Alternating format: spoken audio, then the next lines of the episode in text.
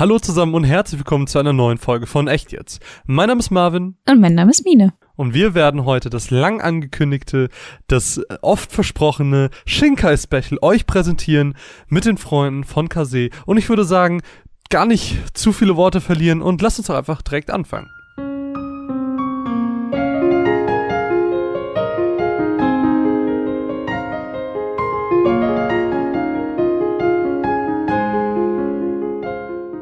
Ich würde sagen, jetzt im ersten Teil des Podcasts, was alles heute ein bisschen ruhiger wird, ein bisschen offener und freier, als es die letzten Folgen war, ähm, stellen wir euch einfach ein bisschen das Leben von Makoto Shinkai vor. Dem Mann, der diese besagten Shinkai-Filme, ist ja ein ganz bekannter Name mittlerweile, äh, gemacht hat. Und ich habe da ein bisschen was zusammengesucht, was ich euch in diesem ersten Part jetzt einfach vorstellen würde.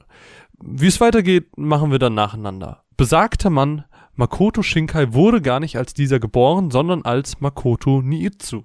Am 9.2.73 ist der gute Mann auf die Welt gekommen und studierte in seinem späteren Leben japanische Literatur. Bereits 1999 ist sein erster schwarz-weiß Kurzfilm über das Leben einer Hauskatze aus deren Perspektive auf den Bildflächen geflackert. Mehrere Auszeichnungen hat er dafür tatsächlich schon bekommen. Und danach hat er das aber so ein bisschen ad acta gelegt. Er hat so ein bisschen sein Leben gesucht. Er hat als Grafikdesigner für einen Videospielproduzenten namens Falcom gearbeitet. Und bis 2008 hat er auch Vorspänne für Minori, einem Spieleentwickler für japanische Adventure-Eroge, äh, was so eine Art Erotikspiele sind. Äh, die hat er dort angefertigt. Aber tatsächlich schon im Jahr 2000 hat er bereits an dem Film Hoshi no Koe, also Voices of a Distant Star, gearbeitet. Immer nach der Arbeit hat er sich hingesetzt, hat gezeichnet und gemacht. Und während der Arbeit an diesem Film hat er auch seine heutige Frau kennengelernt, die dort als Synchronsprecherin aktiv war. Spätestens vor kurzem werdet ihr wahrscheinlich in irgendeiner Form von dem Namen Shinkai gehört haben, selbst wenn ihr es erfolgreich in irgendeiner Form äh, vermieden habt bisher. Denn sein neuestes Werk, Your Name, ist der dritterfolgreichste Anime-Film in Japan und wird auch hierzulande in die deutschen Kinos kommen.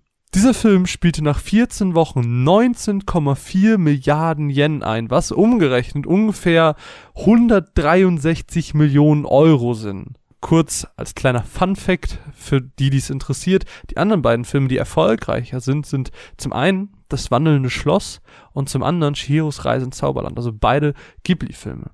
Shinkai ist ein unfassbar vielseitiger Filmmacher. Für 5 cm per second war er verantwortlich für so, so viele Dinge, darunter das Storywriting. Er hat das Directing übernommen, das Storyboarding, das Directing of the Sound, die Animation, die Beaufsichtigung, das Zeichnen der Hintergründe. Er war Cinematograph und der Editor.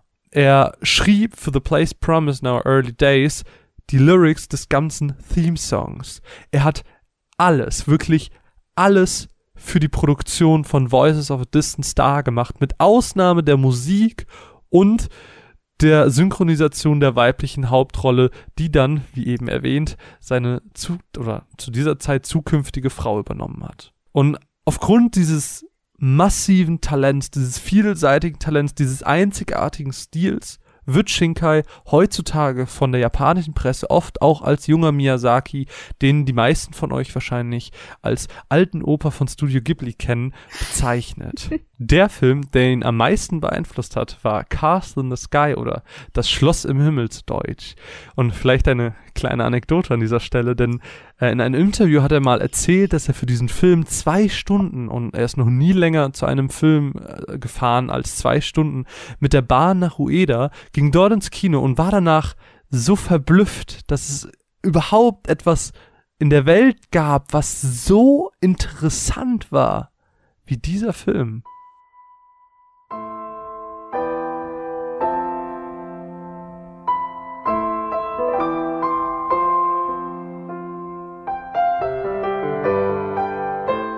Kommen wir direkt doch mal zum zweiten Teil des Podcasts. Im zweiten Teil des Podcasts möchten wir euch die vier Filme, die Kaseon zur Verfügung gestellt hat für dieses Special, einmal inhaltlich wiedergeben. Aber natürlich alles sehr kurz und sehr spoilerfrei, bevor wir dann ein bisschen näher auf den Inhalt, die Symbolik und viele, viele weitere tolle Dinge eingehen werden. Und weil ich jetzt gerade sehr viel geredet habe, Mine, magst du vielleicht den Anfang machen?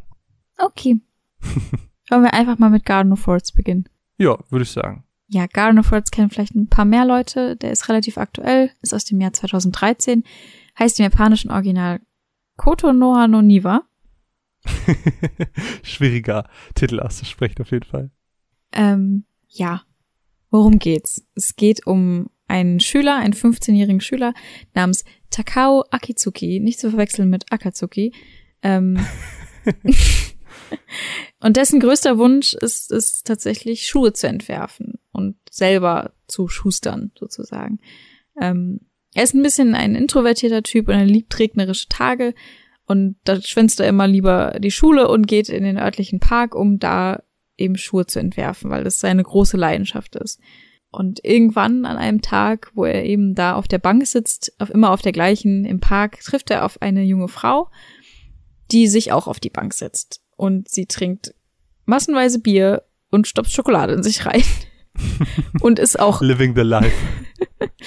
und schwänzt gerade auch ihre Arbeit. Also ähm, beides ganz böse Leute. Sie reden am Anfang nicht besonders viel miteinander, aber treffen an diesem ganz bestimmten Ort immer wieder aufeinander und öffnen sich immer ein bisschen mehr. Takao erzählt über seine Schule und über seinen Traum und dass er Schuhe entwerfen möchte. Ähm, sie ist noch ein bisschen zurückhaltender, aber sie interessiert sich trotzdem sehr für Takaos Schuhskizzen und äußert, dass sie das alles sehr interessant findet, was er macht. Dann entscheidet er sich tatsächlich, ähm, ihr ein personalisiertes Paar Schuhe zu machen und, äh, und fragt sie, ob er ihre Füße messen darf. Und dann stellt sie sich in dem Regen auf die Bank und er misst ihre Füße und das ist alles irgendwie ein sehr besonderer Moment für zwei Menschen, die gar nicht so viel übereinander wissen. Sie treffen sich immer wieder an diesem Ort, immer wenn es regnet, doch irgendwann ist die Regenzeit dann auch vorbei und der Sommer kommt und sie haben eine sehr lange Zeit, in der sie sich nicht sehen, aber man sieht im Film immer wieder, dass sie dran denken und sich das eigentlich nur zurückwünschen. Und an der Stelle möchten wir auch eigentlich gar nicht zu, zu viel spoilern. Deswegen, ähm, dadurch, dass der Film auch nur 49 Minuten geht, müssen wir da tatsächlich schon einen Cut machen. Ähm, was wir aber noch benennen können, ist, dass die Frau 27 Jahre alt ist und Yukino heißt, was vielleicht nicht unwichtig ist für die Informationen, die wir später noch erhalten. Ja. Ich glaube, den Film, den ich jetzt vorstellen werde, ist, äh, da ist die Zusammenfassung nochmal ein kleines bisschen kürzer, denn ich möchte euch ganz kurz etwas über 5 cm per second erzählen. Es ist ein ganz, ganz besonderer Film, äh, der auch eine etwas unübliche Narrative aufweist. Und zwar erzählt der Film sich selbst in drei Kurzgeschichten. Und diese drehen sich um den jungen Takaki Tono, der in den 90ern in Japan lebt. Der erste Teil des Films spielt in seiner Jugend, als der kleine Takaki auf das kleine süße Mädchen Akari trifft und die beiden hegen wirklich besondere Gefühle füreinander. So, ähm, das Ding ist aber, sie muss dann halt wegziehen, was für ihre Freundschaft oder sofern man es vielleicht sogar als mehr bezeichnen wollte, eher schwierig ist. Aber die beiden versuchen halt ihr Bestmögliches und versuchen irgendwie Brieffreundschaft äh, das Ganze oder mit Brieffreundschaft das Ganze zu erhalten. Allerdings muss Takaki dann nachher auch umziehen, was natürlich dann noch suboptimaler wird und die beiden könnten sich dann nicht mal mehr treffen, weil der Weg dann doch zu weit ist. Also entschließen sich die beiden dazu, sich ein letztes Mal zu treffen. Es sind natürlich alles noch Kinder. Äh, Takaki steigt dann in den Zug, allerdings herrscht dann ein riesiger Schneesturm und er hat unfassbar lange Verspätung. Das Ganze ist wirklich sehr, sehr schön inszeniert. Ähm, die Einsamkeit wird sehr gut dargestellt und man hofft die ganze Zeit, dass er nicht zu spät sein wird. Allerdings ist er zu spät. Er hat unfassbar lange Verspätung, aber sie hat die ganze Zeit auf ihn gewartet. Die beiden laufen durch das Dorf, in dem Akari jetzt wohnt, stehen dann unter einem Kirschbaum, unter dem die beiden sich das erste Mal küssen, was natürlich dann ein unfassbarer Ausdruck der Gefühle füreinander ist. Die beiden übernachten dann in so einem kleinen Schuppen miteinander. Und das war das letzte Mal, als die beiden sich sehen konnten. Und die weiteren Geschichten, die weiteren Kurzgeschichten zeigen dann, wie das Leben ebenso für Takaki weitergeht. Oder eben an manchen Stellen auch nicht. Sad. Mach mal mit ein bisschen weniger sad weiter. Wobei, je nachdem, wie man sieht. Ähm, Damn Überleitung. ähm, nämlich mit The Children Who Chase Lost Voices. Im japanischen Original Hoshi o Kodomo. Im Deutschen Die Reise nach Agatha. Im Englischen aber auch bekannt als Journey to Agatha. Also nicht verwechseln. Ähm, ist, ist alles das Gleiche. ähm, der Film ist aus dem Jahr 2011, also auch noch nicht so alt. Und ja, worum geht's? Ähm, es geht um ein kleines Mädchen namens Asuna. Ähm, nach dem Tod ihres Vaters bekam sie ein, so ein Kristallradio und mit dem sie immer draußen rumgelaufen ist und sie hat dann immer mal wieder merkwürdige Töne und merkwürdige Stimmen damit empfangen. Ähm, und eines Tages, als sie eben draußen ist, wird sie von einem Monster angegriffen, einem sogenannten Quetzalcoatl. Ähm, Dieser Name. ja, der wird noch wichtig. Ähm, und daraufhin wird sie von einem unbekannten Jungen, der aus dem Nichts auftaucht und mit einem funkelnden Juwel sie rettet, gerettet. Ähm, dieser Junge heißt Shun und scheint aus einem mysteriösen Land zu kommen, das sich Agatha nennt, wie bereits der Titel vermuten lässt. Und auch ihr Vertretungslehrer erzählt äh, nach den Stunden irgendwelche mysteriösen Geschichten über fremde Länder und tote Menschen und Menschen zurückholen, die schon gestorben sind und ja, ganz verrückter Kram. Ähm, das Ganze macht nicht nur uns neugierig, sondern auch Asuna und sie will Shun treffen, den Jungen, der sie gerettet hat, um ihn danach zu fragen, Leider wird jedoch nur seine Leiche gefunden am Fluss, oh. was äh, echt traurig ist. Ähm, überraschenderweise kommt dann aber Shuns Bruder Shin aus Agatha in die Menschenwelt, um das Tor zu Agatha vor den Eindringlingen zu schützen. Denn man merkt, es ist so ein bisschen, ähm, ich will nicht Clinch sagen, aber es herrscht ein bisschen Probleme zwischen der Menschenwelt und Agatha. Und auch der Vertretungslehrer Morisaki zeigt großes Interesse nach Agatha zu gelangen, irgendwie auf irgendeinem Weg und ja, was es damit auf sich hat, was in Agatha auf einen wartet, das gilt es dann herauszufinden. Also, ein schöner Schluss, den du Richtiger da gezogen Teaser. Richtiger Teaser. Aber einen ebenso großen Teaser kann ich bestimmt auch äh, bringen, denn ich habe mir außerdem noch The Place Promised in Our Early Days angeguckt. Äh, der geht tatsächlich auch in eine komplett andere Richtung als die drei Filme, die wir gerade vorgestellt haben. Nämlich spielt dieser Film in einer Parallelwelt, in der Japan 1974 geteilt wurde. Der südliche Teil gehört den USA, beziehungsweise wurde von denen eingenommen. Der nördliche von der sogenannten Union. Und die Union hat dann einen unermesslich hohen Turm gebaut. Warum, weiß keiner. Und die Handlung setzt jetzt 26 Jahre später an, das heißt 1990, wo beide Parteien eine Allianz gegründet haben, ein bisschen Frieden machen wollten, aber das ist halt auch alles nur so ein bisschen pseudomäßig, denn diese Allianz selbst unterstützt eine Untergrundorganisation, die Attacken im Gebiet der Union durchführen. Verrückt. Keine Ahnung. Ziemlich verrückte Sache. Allerdings ist das jetzt kein Film, der diesen ganzen Krieg darstellt, sondern die Geschichte erzählt vom Leben von drei Freunden.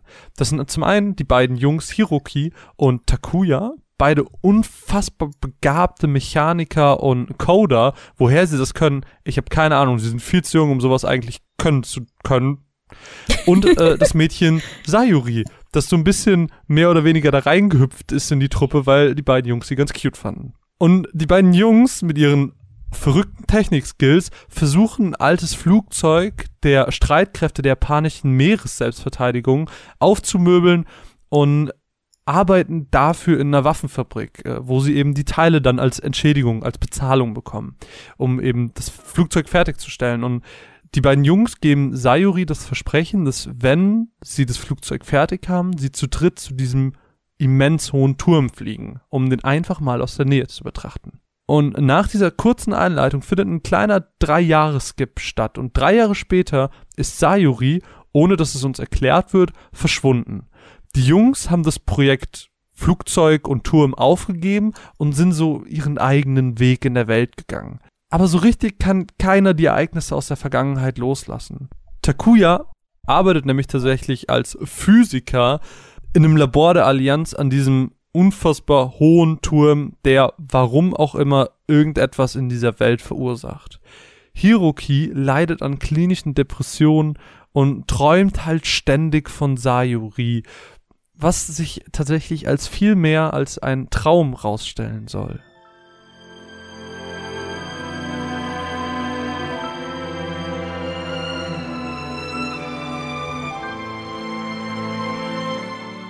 Genug zur Zusammenfassung. Im dritten Teil dieses Podcasts möchten wir euch natürlich alles ein bisschen detaillierter vorstellen. Echt jetzt wäre nicht echt jetzt, wenn wir hinter die Fassaden blicken würden, wenn wir nicht schauen würden, welche Trivia-Infos gibt es, was hat es alles zu bedeuten, welche Symbolik gibt's.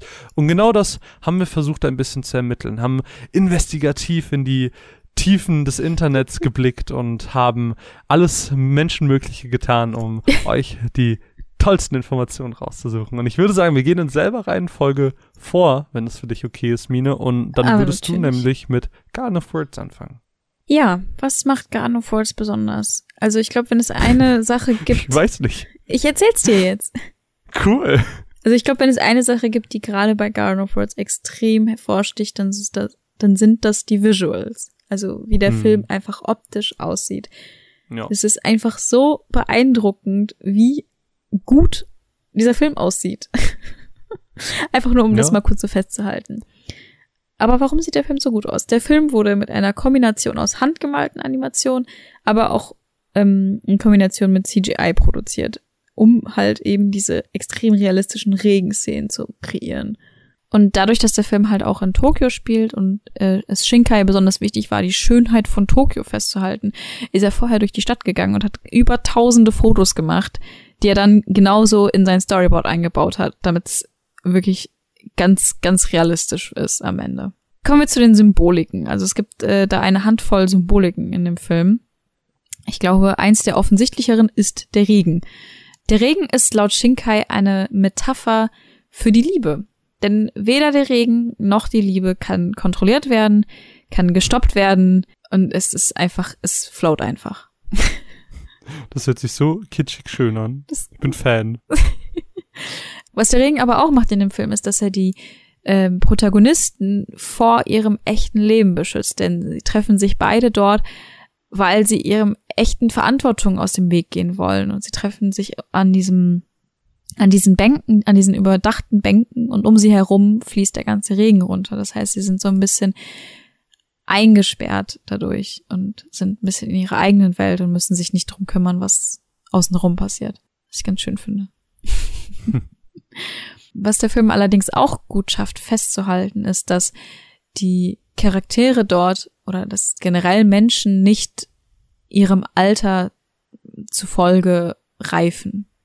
Hm. Was ich damit sagen möchte ist, also Takao ist 15, Yukino ist 27 und trotzdem verbindet sie irgendetwas auf einer Ebene, die über das Alter hinausgeht und sie sind nicht die stereotypischen äh, Leute ihres Alters, während Takao sehr reif ist für sein Alter und äh, sehr erwachsen wirkt, ist Yukino eher kindisch und ein bisschen verantwortungsbewusst. Und das zeigt eben, dass ähm, das alles ein bisschen ambivalent ist. Gerade bei Yukino und ihrer, sagen wir mal, psychischen Verfassung spielt auch Essen für sie eine wichtige Rolle. Denn dadurch, dass sie eine, so eine temporäre Störung hat, dass sie nicht so viel schmecken kann, stoppt sie halt eben diese ganze Schokolade und das ganze Bier in sich rein, weil das ist mit das Einzige ist, was sie überhaupt noch irgendwie schmecken kann oder will. Und das, das, das äußert sich eben auch in ihrer psychischen äh, Stimmung. Und als es ihr dann an, als sie dann anfängt, äh, sich ein bisschen besser zu fühlen, auch durch, dadurch, dass sie sich öfter mit Takao trifft, ähm, fängt sie auch dann wieder an zu kochen und sich besser um sich selber zu kümmern. Aber neben dem Regen gibt es natürlich auch noch eine andere Thematik, die in Garden of Words besonders wichtig ist, und zwar Füße und Schuhe. Vielleicht ein bisschen weird, aber steckt ganz viel dahinter. Das erste, was man von Yukino nämlich sieht, sind ihre Füße, also in den Schuhen, ähm, aus Takaos Blickwinkel. Klar, Takao hat eine krasse Bindung an Schuhe, er interessiert sich sehr dafür und hat eine Leidenschaft dafür. Und das erste, worauf er bei ihr achtet, sind eben ihre Füße. Und gerade das ist es auch, was die beiden immer mal wieder verbindet, dadurch, dass sie darüber sprechen und dass er diesen, er fast schon intimen Augenblick mit ihr hat, mit dieser Frau, die er eigentlich nicht kennt, während er ihre Füße misst, was ja auch nichts ist, was man mit jedem macht. Hm. Diese Fuß- und Schuhsymbolik steht im Endeffekt für sich aufraffen und wieder auf den eigenen Füßen stehen. Und das ist genau das, was Yukino eben in dem Film durchmacht. Zwei witzige Fun Facts haben wir noch. Und zwar, obwohl es Witzig. die sind wirklich witzig. Ähm, denn obwohl äh, Garden of Words natürlich ein Anime-Film ist, gibt es trotzdem zwei Product Placements. Und zwar von Fila und Ginza Diana, Ginza Diana, noch nie von gehört. Ähm, Fila ist eine Sportmarke, die unter anderem natürlich auch Socken verkaufen. Und Ginza Diana ist eine Schuhmarke. Beides hat seinen Bezug zu Schuhen und Füßen und das äh, taucht immer wieder auf. Und eine zweite Trivia-Information ist, dass Yukino als Cameo in Kimi no Nawa oder auch bekannt als Your Name auftaucht. In dem neuesten und bekanntesten Film von Shinkai. Das ist schon ganz cool. Aber ich habe auch noch was dazu gelesen, dass, er in, dass sie in Your Name anscheinend schwarze Haare hat, während sie in ähm, Garden of Words einen leichten Grünton in den Haaren hat. Ja, genau. Auch noch, um den Funfact ein bisschen zu erweitern. äh, was aber ganz witzig ist, Garden of Words ist mit 5 cm per second, beziehungsweise diese beiden Filme sind die einzigen, wenn man jetzt mal She and Her Cat, was irgendwie so ein 5-Minuten-Film ist, außen vor lässt, äh, die einzigen Filme von Shinkai ohne übernatürliche Kräfte. Oh. Und da kommen wir tatsächlich, können wir ganz schön den Bogen spannen zu 5 cm per second. Weil äh, hier gibt's extrem viel, was man da rausziehen kann. Das fängt an beim Titel. Der Titel 5 cm per second, das wird einem innerhalb der ersten Minuten des Films gesagt, soll dafür stehen, dass Kirschblüten mit einer Geschwindigkeit von 5 Zentimetern pro Sekunde vom Baum fallen. Und man denkt jetzt erstmal, cool, habe ich den Namen direkt verstanden. Ist nicht so. Denn dieser Name, dieser Titel gibt so, so, so viel mehr her. Denn es geht nicht allein um die Geschwindigkeit der Kirschblüten, sondern es geht allgemein um Geschwindigkeit. Zum Beispiel um Züge, die fahren. Weil ich habe ja eben erwähnt, dass äh, er natürlich, um seine Freundin zu besuchen, mit dem Zug fährt und dann das Ganze mit dem Schneefall, der da stattgefunden hat. Es geht um die Geschwindigkeit der Züge. Es geht aber nicht nur um die Geschwindigkeit der Züge, sondern auch um die Geschwindigkeit, in der Briefe bei uns ankommen oder SMS später. Oder die Geschwindigkeit der Gefühle, die beim jeweils anderen ankommen oder sich entfernen. Der Film beschreibt eigentlich nur Geschwindigkeit. Es gibt nichts, was die beiden trennt, entfremdet. Wieso verändert sich also deren Beziehung? Das ist so die Frage, die er in den Raum an den Zuschauer stellen wollte. Das finde ich irgendwie ist ein ganz schönes Ding. Ähm, auch in Place Promise und Voices of a Distant Star, zu Place Promise kommen wir nachher nochmal, ähm, war Distanz zwischen zwei Herzen so das Thema und deren Geschwindigkeit eben. Und wie gesagt, es sind ja drei Kurzgeschichten, die dieser Film hier erzählt und alle drei Parts können sich in ein, eine gewisse ähm, ja, Geschwindigkeitsmetaphorik reinfügen. So dieser erste Part, man hat viel Umsteigen und sowas. Das beschreibt einfach die Geschwindigkeit des Zuges, wie ich eben schon meinte. Aber auch diese emotionale, psychische Geschwindigkeit, mit der sie sich annähern in diesem Moment. Die beiden sind aufgeregt und freuen sich, sich endlich wiederzusehen, nachdem man lange Briefe geschrieben hat und so. Der zweite Part, und äh, wir müssen an dieser Stelle ein ganz kleines bisschen spoilern, äh, denn im zweiten Part äh, kommt ein anderes Mädchen dazu namens Kanai und es geht darum, wie sich die Distanz zwischen Kanaes und Takais Herzen verringern. Denn das Leben für Takai geht natürlich weiter, äh, Takaki geht natürlich weiter, wenn die beiden sich nicht mehr sehen können. Und im dritten Part geht's dann um die Distanz zwischen Takakis und Akaris Herzen, die sich äh, verringert. Und sein Zitat dabei war, dass er mit diesem Film zwar einen sehr einfachen Film machen wollte, aber der emotional sehr, sehr stark ist. Das heißt, der Zuschauer so seine äh, Intention sollte mit dieser Geschwindigkeit, mit der die Gefühle zwischen den Charakteren hin und her wechseln, sehr nachvollziehbar sein. Und tatsächlich ist dieses diese Narrative der drei Kurzgeschichten anfangs komplett anders gewesen. Also anfangs war das nicht als drei Kurzgeschichten gedacht, sondern am Anfang hat er zehn kurze Plots geschrieben. Und die haben sich dann variiert in ihrem Stil und in den Themen. Und er wusste halt nicht, wie viele im Endeffekt verfilmt werden sollten. Und eigentlich wollte er für jeden dieser Plots eine eigene Veröffentlichungsform finden, was ich irgendwie ganz spannend finde, so als kleine, als kleine Making-of-Trivia. Und der Titelsong One More Time, One More Chance wurde tatsächlich zehn Jahre vor dem Film veröffentlicht und deckt auch denselben Zeitraum ab, in dem der Film spielen soll. auch hier so ein kleiner netter Fun Fact. Mm, es gab auch, was ich auch ganz interessant war bezüglich des Castings, das Ding ist bei Shinka, er ist ein unfassbar bedachter Mensch, was die Auswahl an Stimmen, an äh, Settings, Musik und so, was das alles angeht, weil es muss bei ihm halt alles stimmen. So, und dann hat er eben Takakis Stimme gecastet, das dann am Ende Mitsuhashi-san wurde. Und den kannte er halt aus einem zufälligen Besuch im Kino auf dem Rückweg von der Schule.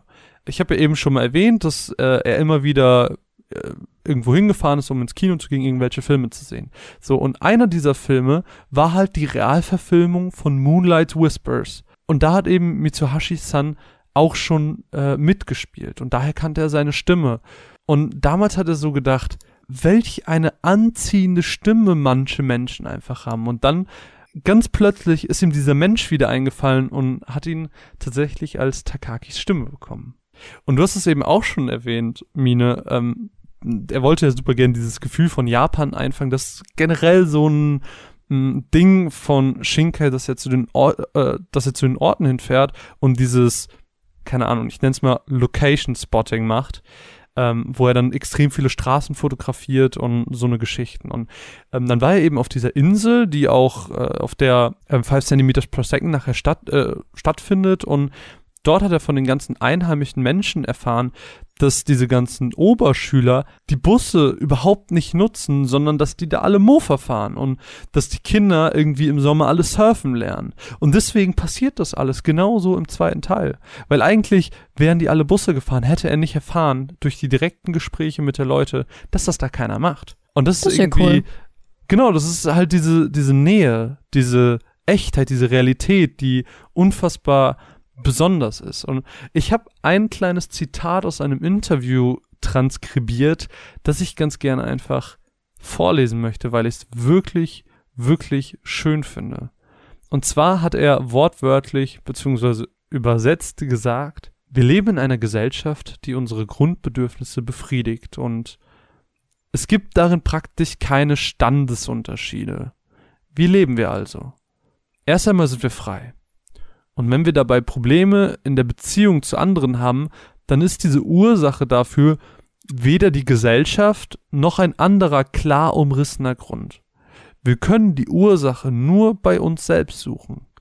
Und das ist meist viel härter, viel schmerzhafter. Aber wenn man dann überhaupt nichts mehr fühlt, ich wollte diesen Zustand der Gefühlslosigkeit unbedingt in diesem Film darstellen.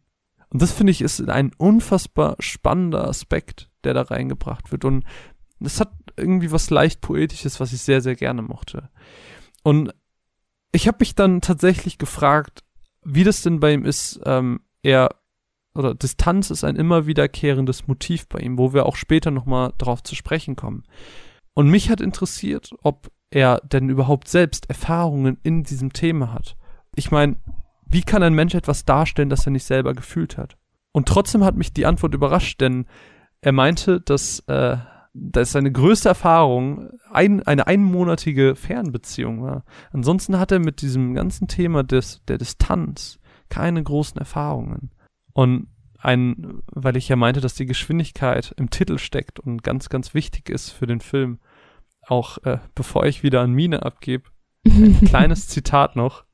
Denn er hat auch gesagt, übersetzt natürlich, Geschwindigkeit oder die Geschwindigkeit, mit der man lebt, unterscheidet sich von Person zu Person. Und das passt meiner Meinung nach auch wieder super gut auf deinen Teil eben, mhm. wo du mhm. meintest, dass äh, manche eben als Erwachsener noch Kinder sind ja. und Kinder teilweise schon erwachsen. Das ist genau das. Aber genug zu 5 cm per second. Das habe ich jetzt gerade voll äh, oh. emotional berührt. Ja. Ja, aber das, das, aber das tut der ganze Film.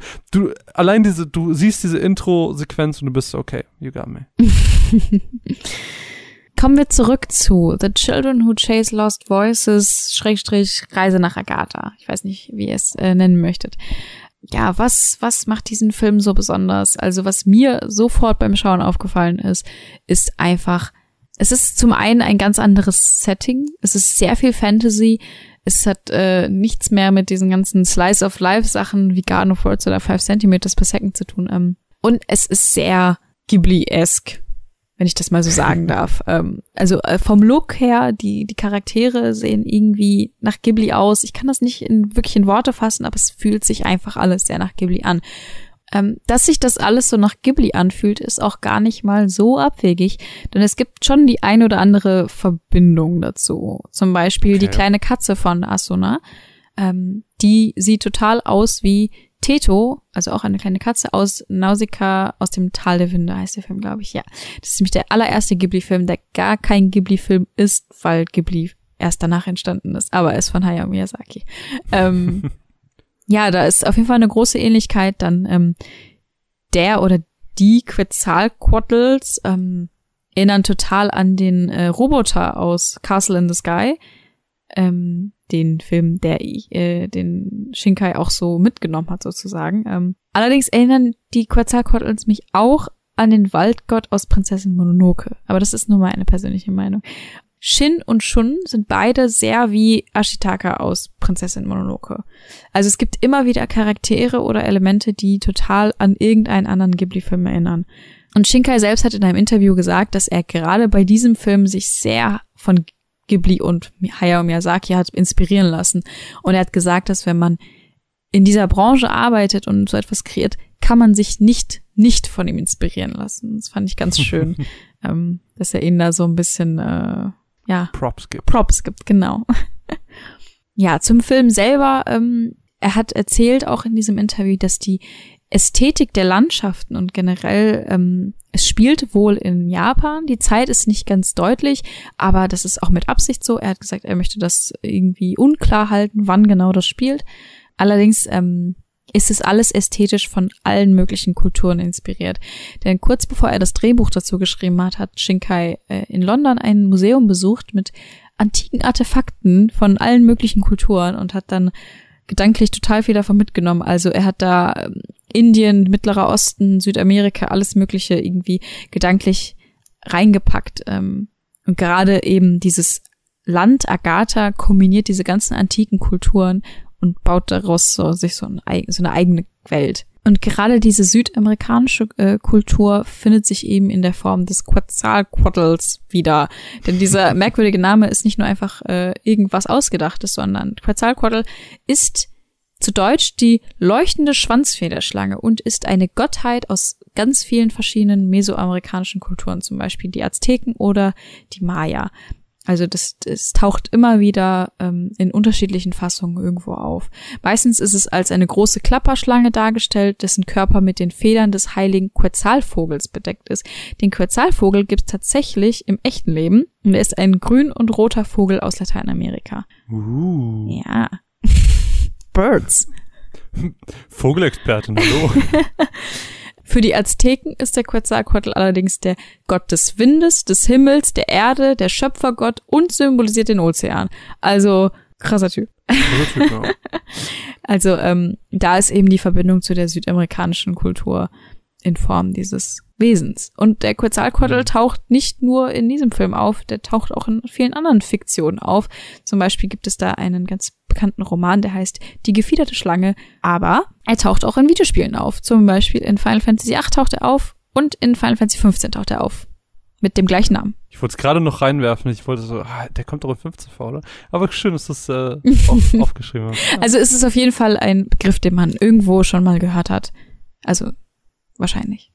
Ich kann tatsächlich eine wirklich äh, passende Überleitung zwischen meinen beiden Themen schlagen, denn äh, nicht nur dein Garden of Words und mein 5 cm per second haben was gemeinsam, sondern auch mein 5 cm per second und mein Place Promise in Our Early Days. Denn diese beiden Filme teilen sich einen sehr minimalistischen Stil und haben tatsächlich, und das merkt man gar nicht, bis man das hört, nahezu keinen Nebencharakter es oh. wird halt versucht, innerhalb dieser beiden Filme sich so ein bisschen auf die Umgebung und die assoziierten Emotionen anstelle eines wirklichen Plots zu konzentrieren, was absolut stimmt. Also gerade 5 cm per second hat zwar einen Plot, aber es geht halt viel mehr um das, was gefühlt wird. Ähm, das Thema dieses Films ist halt mehr so, ich werde auf dich warten. Es ist halt wieder Distanz und es ist halt wieder dieses ich warte, dass du wieder zurückkommst.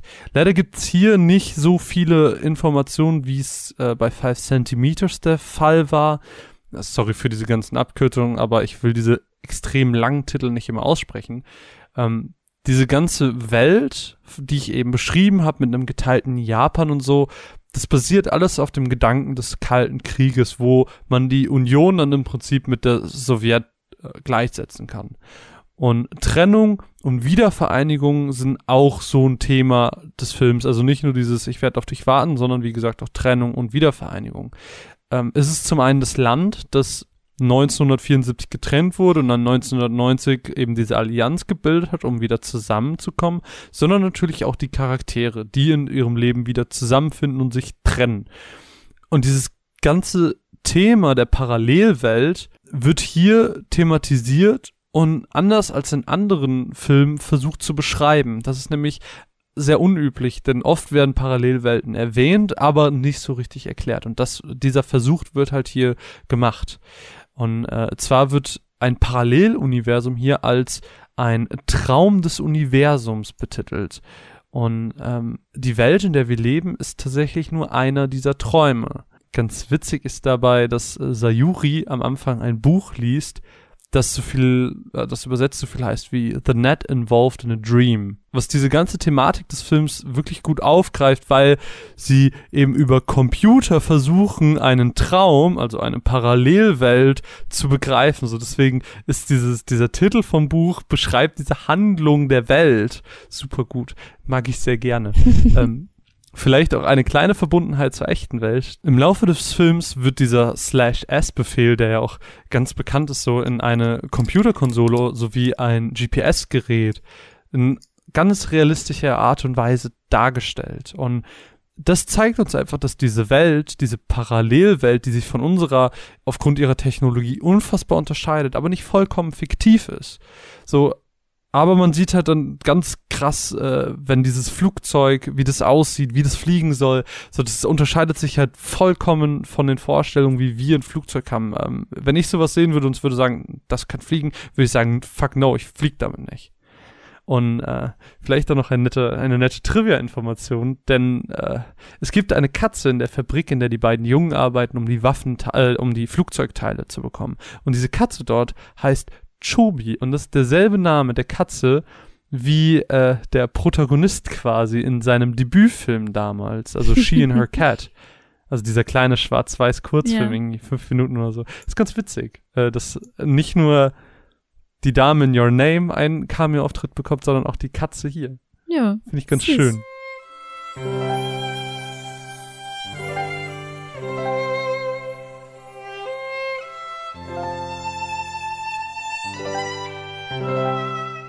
Im nächsten Teil des Podcasts würde ich sagen, diggen wir noch ein bisschen tiefer. Jetzt haben wir uns ein bisschen die Filme genauer angeguckt, haben gesagt, worum es geht und ihr habt ein allgemeines Verständnis dafür. Aber wir wollen wissen, was macht diese Filme denn im Endeffekt so besonders? Wie werden sie miteinander verbunden? Und wie ist eigentlich so die allgemeine Meinung des Internets? Und das wollen wir uns in den nächsten Minuten einfach ein bisschen äh, genauer anschauen. Wir haben uns dazu natürlich auch wieder einige Stichpunkte gemacht und ähm, ich weiß nicht, soll ich vielleicht einfach mal anfangen mit den Gemeinsamkeiten der Filme? Ja, gerne. oh, überraschend, dass du ja sagst.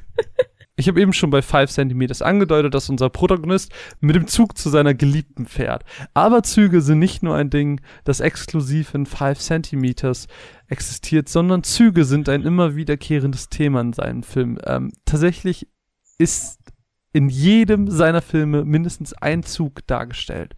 Natürlich haben sie in manchen eine wichtigere Rolle wie in Five Centimeters und in anderen eine unwichtigere, wo vielleicht auch einfach nur im Hintergrund ein Zug herfährt. Aber der Zug ist immer da. Auch ähnlich in allen Filmen ist das Thema der menschlichen Beziehungen. So, selbst in den Werbespots, die er gemacht hat, geht es um menschliche Beziehungen. Und das ist halt schon ganz witzig eigentlich. Auch ähm, ganz charakteristisch für seinen Stil sind diese sehr, sehr wunderschönen, sehr traurig wirkenden Pianostücke, die in jedem einzelnen Film mindestens einmal vorkommen. Also es ist nicht immer dasselbe, aber es ist halt immer dieselbe Grundstimmung, die mit diesen Pianostücken hervorgehoben wird. Es, diese, diese Emotionen, die dabei hochkommen. Und meiner Meinung nach in 5 Centimeters am aller, allerbesten dargestellt. Es geht natürlich auch immer um Fernbeziehungen in irgendeiner Form. Das unterscheidet sich tatsächlich dann in den verschiedenen Filmen. Ich weiß nicht, ob ihr das jetzt mitbekommen habt schon in der Art, wie wir euch die Filme präsentiert haben und alles drumherum. Aber ähm, schauen wir uns doch einfach mal äh, einzelne Beispiele an. Also bei 5 Centimeters war es halt einfach die wirkliche Distanz zwischen den Leuten. Ähnlich war es auch in Place Promised. Wenn wir uns aber jetzt mal Garden of Words von dir anschauen, Mine, was würdest du sagen, ist da die Distanz? Ich würde sagen, bei Garden of Words ist es nicht die körperliche Distanz, da sie nicht so weit voneinander entfernt sind, sondern eher die soziale, gesellschaftliche Distanz. Sie verstehen sich gut, die beiden Protagonisten. Sie sind gerne zusammen, sie verbringen gerne Zeit miteinander, aber können es nicht aufgrund der Gesellschaft. Und das baut einfach eine komplette Wand zwischen die beiden. Und bei ähm, The Children Who Chase Lost Voices ist es halt, das klingt vielleicht ein bisschen doof, aber es ist die Distanz zwischen den lebenden Menschen und den gestorbenen Menschen, weil das ist halt auch eine große Thematik. Das ist ein Thema, was die Charaktere sehr stark beschäftigt. Viele der Charaktere haben bereits jemanden verloren und da ist die Distanz vom Leben zum Tod sozusagen. Ja, ganz genau. Und das ist halt ähm, super schön, dass das immer in unterschiedlichen Formen thematisiert wird. Genauso in unterschiedlichen Formen thematisiert ist das ähm, Thema der Geschwindigkeit, das auch überall in irgendeiner Form repräsentativ da ist. Natürlich ist es in 5 Centimeters das eine Thema, aber in allen anderen Filmen ist es auch ein Thema. Und Geschwindigkeit kann ganz schön schnell und langsam sein, aber wo man wahrscheinlich ein bisschen länger für braucht, sind die Titel. Denn alle Titel, alle Filmtitel sind tatsächlich sehr lang. Ja. Und ich sage immer 5 Centimeters, das heißt, sage ich aber nur, weil der eigentliche Filmtitel unfassbar lang ist. Denn der eigentliche Urtitel lautet übersetzt 5 Centimeters per Second, a chain of short stories about their distance. Oder Children heißt übersetzt mhm. so viel wie Children who chase stars. Children who chase lost voices from deep below. What? Ja. Da brauchst du ja ge gefühlte fünf Minuten, um nur die Titel auszusprechen. Und das zieht sich halt auch komplett in seinen Werken durch. Ja. Und ähm, nicht nur Züge haben einen Cameo-Auftritt in jedem Film, es gibt auch noch etwas anderes, das in jedem Film vorkommt. Weißt du das zufällig? Eine Katze? Genau. es gibt in jedem Film Katzen. Und es liegt daran, das ist seine Lieblingstiererin. das ist so, als würdest du Filme machen und du würdest in jedem Film Birdie einbauen. Würde ich machen. Ja, natürlich. Na klar. Und wir haben ja auch schon über dieses äh, Scenery Spotting geredet, also dass er tatsächlich zu den Orten hinfährt und Fotos macht, tausende und abertausende Fotos aus verschiedenen Winkeln. Das macht er auch tatsächlich, dass äh, sein, sein Anspruch ist auch alles realitätsgetreu zu machen, aber er möchte nicht die Realität darstellen. Weißt du, was ich meine? Weißt du, ist, das Ding bei ihm ist halt, er macht diese Straße und du erkennst diese Straße, wenn du davor stehst, dass es dieselbe ist aus ja, dem Film. Ja. Aber das Gebäude links sieht anders aus, hat vielleicht ein anderes Dach, andere Farben. Mm, ja, okay, er ich verstehe. Stellt, er, er stellt die Realität nicht eins zu eins dar, aber er möchte den Wiedererkennungswert und das Gefühl des Ortes wieder äh, es oder rekonstruieren, sag ich mal. Es fühlt sich immer ein bisschen an wie eine Parallelwelt. Ganz genau. Und was für mich dann halt natürlich unfassbar spannend war, war, was macht denn im Endeffekt diese Filme besonders? Warum kennt man den Namen Shinkai neben ähm, Studio Ghibli und so als einen der großen Namen? Also gerade bei uns hier äh, im Westen ist es halt, das sind die zwei Namen, die man kennt, wenn man in irgendeiner Form in mhm, dieser ja, Anime-Branche sich bewegt. Und da gibt's natürlich äh, ein paar Aspekte. Ich weiß nicht, willst du einfach anfangen und wir machen das so ein bisschen im Wechsel? Also was für mich die Shinkai-Filme auf jeden Fall extrem besonders macht, ist das Visuelle. Also ich bin nicht ohne Grund auf einem Anime-Gift-Trip auf Twitter.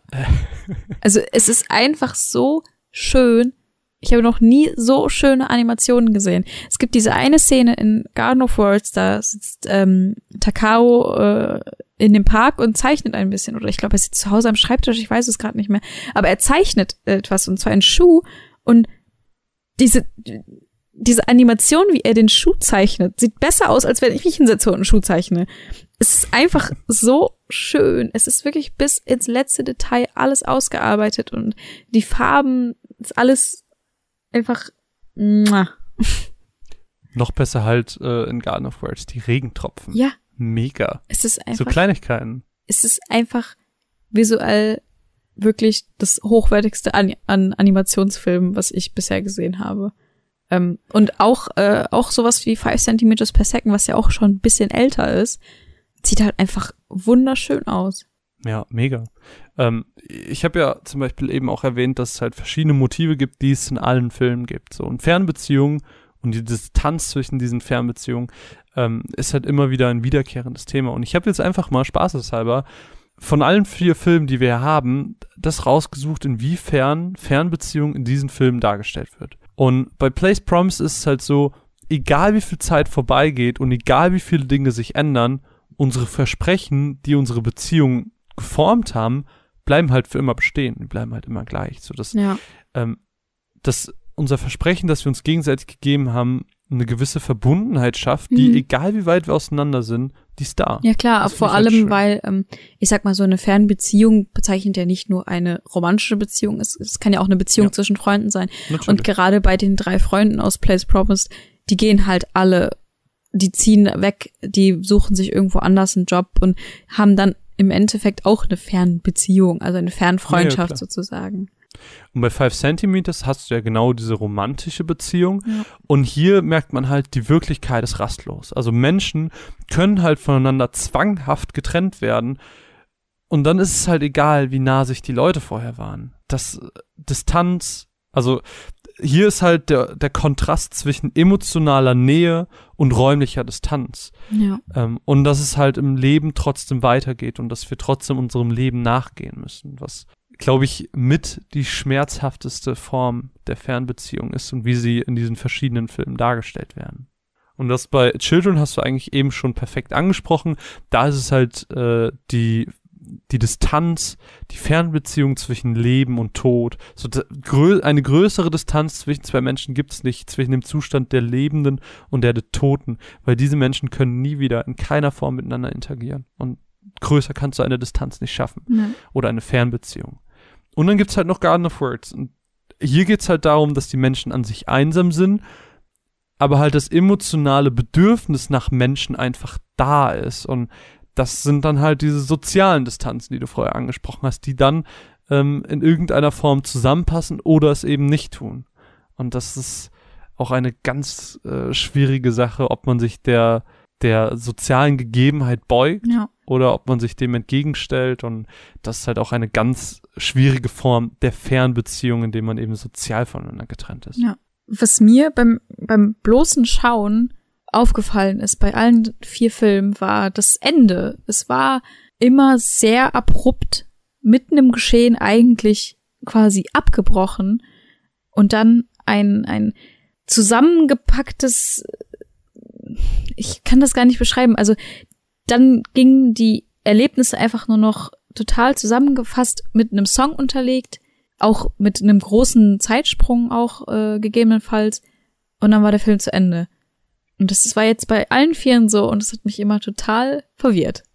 Und trotzdem ist jeder Film anders. Also man kann nicht, keine Ahnung, ich habe bei Studio Ghibli zum Beispiel die Filme, die ich jetzt gesehen habe, hatte ich immer dasselbe Gefühl. Ja. Und das Setting war zwar auch anders, aber es hat sich trotzdem alles gleich angefühlt. Das ist Mhm. hier überhaupt nicht der Fall. Nee. Wenn, wenn es heißt, es kommt ein neuer Shinkai-Film, dann weißt du nicht, was das für ein Film wird. Weil jeder hat unterschiedliche Szenarien, unterschiedliche Charaktere und man weiß nie, was in der Überraschungstüte Shinkai dieses Mal drinsteckt. Und das ist halt auch so ein, so ein Erkennungsmerkmal von Ja. ihm in gewisser Weise. Als wir angefangen haben, Agatha zu gucken, ich war so verblüfft, dass wir auf einmal so einen Ghibli-mäßigen Film schauen. Ja, weil das hat halt einfach thematisch, also nicht nur thematisch, aber auch vom, vom Gefühl her nichts mehr mit denen davor zu tun. Du hattest nicht das. Gefühl, dass da so ein roter Faden durchgeht.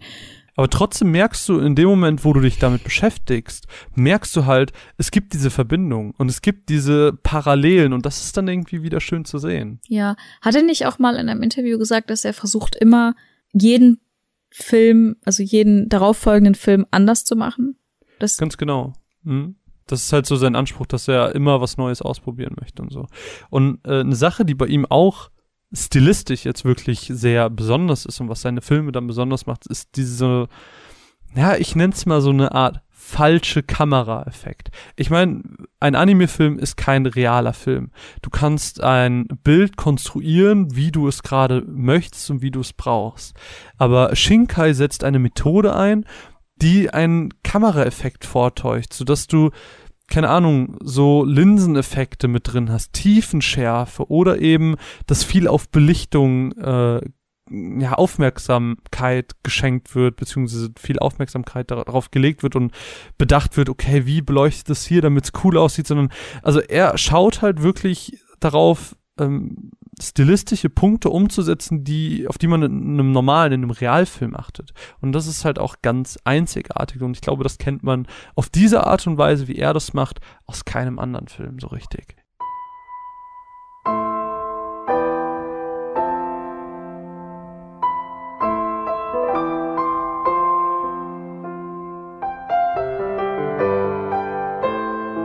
Im letzten Teil dieses wunderschönen Shinkai-Specials wollen wir aber auch ein bisschen darauf eingehen, was denken denn die Leute über Shinkai? Dieser bekannte Name, wie reagieren die Leute darauf? Und wir haben uns dann in die verschiedenen Reddits und Foren und so geschmissen, haben verschiedene Kommentare durchgelesen und haben uns mal so na, ich sag mal, die fünf wichtigsten Sachen, die gelobt und kritisiert werden, rausgeschrieben und werden da jetzt ein bisschen drauf eingehen. Und äh, wir haben zwar hier und da mal eine kleine Meinung eingestreut, aber äh, werden auch das für uns nochmal kurz zusammenfassen, wie wir denn das Ganze fanden und wie wir dazu stehen. Und ich weiß nicht, hm, soll ich anfangen? Willst du anfangen? Hm, fang du ruhig an. Okay. Was zum Beispiel immer wieder aufkam, was immer wieder zu lesen gab, war, dass viele Menschen es einfach unfassbar respektiert haben, was er für ein leidenschaftlicher Mann war. Also es gab äh, insbesondere viel Lob für die Arbeit an Voices of a Distant Star, das, äh, wo er halt, falls ihr euch dran erinnert, wirklich alles gemacht hat, bis auf die Musik ja, und die ist, weibliche Synchron. Es ist ein Ein-Mann-Projekt. Und ja. wenn du überlegst, ja, wie viel Arbeit da als Team schon dahinter steckt. Ja. Er hat das alleine nach der Arbeit gemacht. Das heißt, er hatte einen normalen Job, ist nach Hause gekommen, hat dann gearbeitet. In einem Interview hat er mal erzählt, dass das für ihn keine Arbeit war oder erst die richtige Arbeit, weil das das ist, wofür er arbeiten gegangen ist. Er ist arbeiten gegangen, damit er das machen kann. Und das finde ich halt ist ein super süßer Aspekt und ist eigentlich genau dasselbe, was wir auch machen. Wir gehen arbeiten, damit wir dann podcasten können. Das ist irgendwie, ich fühle mich sehr verbunden an dieser Stelle zu diesem Mann. Das ist auch irgendwie süß. Bis auch viele Leute sagen, ist das seine wirklich Kunst in dem, was er macht und seine Produktionsart so unvergleichbar und stark sind. Und ist das, wo man halt sagen könnte, ähm, das sind Parts der Story, die auf der Strecke bleiben, zum Beispiel, dass es nicht so viele Nebencharaktere gibt oder was auch immer man da kritisieren möchte, ähm, dass das eben das ausgleicht, dass es einfach so einzigartig und stark ist. Ja, das ist, glaube ich, auch so der größte Kritikpunkt, den ich immer wieder gelesen habe. Also der größte Kritikpunkt ist wirklich so, die Storys sind nicht ausgereift. Äh, die haben viele Lücken, Plotholes und I don't know. Sind zu skurril, zu abgedreht und äh, ähm, ich habe auch viel gelesen, dass es einfach zu eigen ist. Aber das finde ich halt, ähm, das, äh, da kommen wir natürlich ein bisschen in die persönliche Meinung, aber ich glaube, dann hat man diese Filme nicht so richtig verstanden, weil ja. äh, es geht nicht darum, dass jede Story unfassbar unfassbare Tiefe hat, sondern es geht darum, das echte Leben so ein bisschen einzufangen. Ja.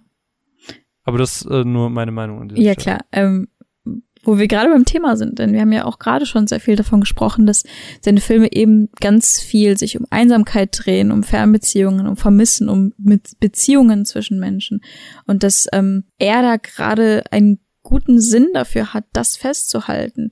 Er, er schafft es, dass man damit relaten kann, selbst wenn man es vielleicht nicht kann und äh, diese Melancholie und diese Romantik ist halt sehr stark in seinen Filmen. Und äh, ich hatte auch gelesen, dass er gesagt hat, im, im, im mag es traurige Enden zu schreiben, weil er mhm. möchte, dass ähm, der Zuschauer mit auf den Weg bekommt, dass es nicht immer gut ausgeht und man trotzdem weitermacht. Dass es da nicht aufhört. Dass wenn ja. etwas Schlimmes passiert oder etwas Trauriges passiert, dass man darüber hinaus wächst als Mensch. Und das finde ich sehr schön. Ja, und natürlich, äh, was wir jetzt schon super oft angesprochen haben, sind einfach die Bilder. So, du siehst ein GIF mit einem Tropfen, du weißt, das ist Gardenford. So diese Einzigartigkeit, das ist äh, auch mit das am meisten gelobteste. Also, das haben wir anfangs ja auch schon mal äh, kurz angesprochen selbst Leute, die eben diesen Kritikpunkt mit der Story haben, müssen ihn einfach dafür appreciaten, dass er eben diese, genau. diesen Scenery Porn hat. So, das sieht einfach so unfassbar aus. Du siehst diese, diesen Bahnhof voller Schnee mit dem Zug, der einfährt, du weißt, 5 Centimeters per second. Ja. Und das ist halt, dieser Wiedererkennungswert ist halt unfassbar. Ja. Aber jetzt haben wir sehr, sehr viel darüber geredet, wie alles hinter diesen Filmen passiert, also was er sich für Gedanken macht und wie alles zusammenhängt und worum es denn überhaupt geht und wir haben Gemeinsamkeiten erläutert. Was wir aber noch nicht erläutert haben, liebe Mine. Ja. Wie fandest du es denn jetzt, diese vier Filme zu schauen? Wie war das für dich, dieses Shinkai-Erlebnis, von dem alle im Internet anscheinend so fasziniert sind, mal für dich selbst zu erleben? Ähm, ich fand es sehr interessant, gerade weil wir vier, ich würde nicht sagen, alle voneinander unterschiedliche Filme waren. Ich würde sagen, zweigeteilt. Ich würde nämlich Children Who Chase Lost Voices und Place Promised in Our Early Days in die eine Sparte stellen und 5 cm per second und Garden of Words in die andere Sparte stellen. Und mir hat es persönlich mehr gefallen, dieses echte Leben von ihm vermittelt zu bekommen. Also diese Filme eben, die sich komplett nur auf die menschlichen Beziehungen fokussieren und weniger mit Fantasy arbeiten. Ich mag Fantasy-Filme, aber das hat mich bei den Shinkai-Filmen mehr berührt, dieses, diese Fokussierung auf die Gefühle und gerade auf diese Distanz, Fernbeziehung etc. Das ist Hut ab. Da darf man spoilern, äh, wie fertig dich 5 cm per Second gemacht hat. Ja. Dass du vielleicht das ein oder andere Tränchen verdrückt hast. Vielleicht.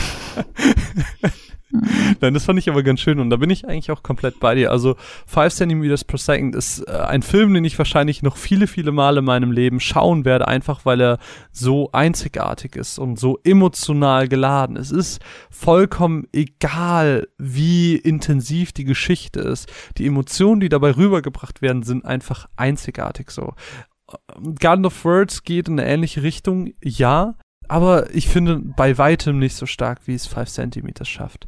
Und diese Emotionalität, die er es schafft, rüberzubringen, ist auch meiner Meinung nach die ganz, ganz große Stärke. Kombiniert eben mit der unfassbar unvergleichbaren Optik, sind halt das, was mich persönlich an Shinkai reizt. Ich mochte es persönlich auch nicht so gerne mit der, also ich, ich war kein großer Fan von Agatha, muss ich ganz ehrlich gestehen. Das war mir alles ein bisschen zu Fantasy und ein bisschen zu krass. Ähm, Place Promised war da noch okay, wobei ich da seine Story tatsächlich auch nicht so mega fand. Ähm, und da kam mir das Emotionsding ein bisschen zu kurz. Mhm. Deswegen da auf jeden Fall meine klaren Favoriten mit Garden of Words und 5 cm per second. Also wenn ihr da äh, neugierig seid, ob ihr in irgendeiner Form einmal Shinkai-Filme sehen wollt und ihr wollt diese Emotionalität spüren, dann schaut euch einen diesen, dieser beiden Filme an, weil die sind unfassbar grandios und zählen auf jeden Fall mit zu meinen beiden Lieblings-Anime-Filmen, weil sie Fall. einfach so für sich stehen, weil sie einfach so unvergleichbar und Echt. fast echt, echt und perfekt, aber halt in ihrer Unperfektheit. Eben weil Ach, Marvin. Nein, nein, nein, ich, ich meine halt, weil äh, 5 cm per second, ohne da zu viel spoilern zu wollen, aber ähm, das Ende ist halt so traurig, weil man etwas sieht, von dem man erhofft hat, dass es noch passiert, aber es passiert nicht, weil es das echte Leben ist und im echten Leben passiert es nicht. Ja. Also meine große Empfehlung auf jeden Fall, diese beiden Filme. Ich weiß nicht, hast du noch irgendetwas hinzuzufügen? Ich liebe es.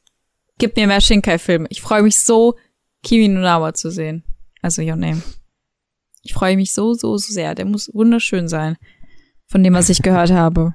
Ich bin auch sehr gespannt. Ähm, es war auf jeden Fall unfassbar interessant, sich auch näher mit diesen Filmen zu beschäftigen, eben weil dann doch sehr viele Parallelen da sind, Mhm, eben weil mhm. da doch sehr viel mehr hintersteckt. Wir haben uns durch extrem viele Interviews geschlagen, durch viele Artikel, die wir gelesen haben und ich weiß nicht, wie lange das alles gedauert hat. Es hat alles natürlich zu lange gedauert, aber jetzt ist da das große Shinkai-Special und wir hatten wirklich viel Spaß. Wir hoffen, ihr auch. Ich hoffe ähm, an dieser Stelle, dass ihr auch vielleicht was mitnehmen konntet, was ihr noch nicht wusstet oder vielleicht jetzt erst richtig Lust auf diese Filme habt. Ähm, das würde mich natürlich an dieser Stelle sehr, sehr freuen. Gerne könnt ihr eure Meinung uns mitteilen, damit wir ein bisschen uns auch austauschen können, wie eure Präferenzen da so bei den Filmen sind, eure Hierarchie. Und äh, ich bin sehr, sehr, sehr gespannt und hoffe, ihr hattet einfach Spaß und würde, glaube ich, damit auch schon zum Ende kommen, wenn das für dich okay ist, Mine. Aber natürlich. Mein Name ist Marvin. Es war mir eine irre Freude für Sie zu podcasten. Der Dank geht dabei raus an die wunderbaren Menschen von Kase, die uns mit Geduld zur Seite standen und äh, nicht geschubst haben, dass wir uns ein bisschen beeilen sollen, sondern uns alle Zeit für dieses Shinkai-Special der Welt gelassen haben, dass sie uns diese vier wunderschönen Filme zur Verfügung gestellt haben. Fühlt euch gedrückt und lieb gegrüßt und ja. Aber danke Wie gesagt, fürs eure. Meinung. Danke fürs Zuhören. Wie gesagt, eure Meinung gerne uns mitteilen und wir sagen bis zum nächsten Mal. Ciao. Tschüss.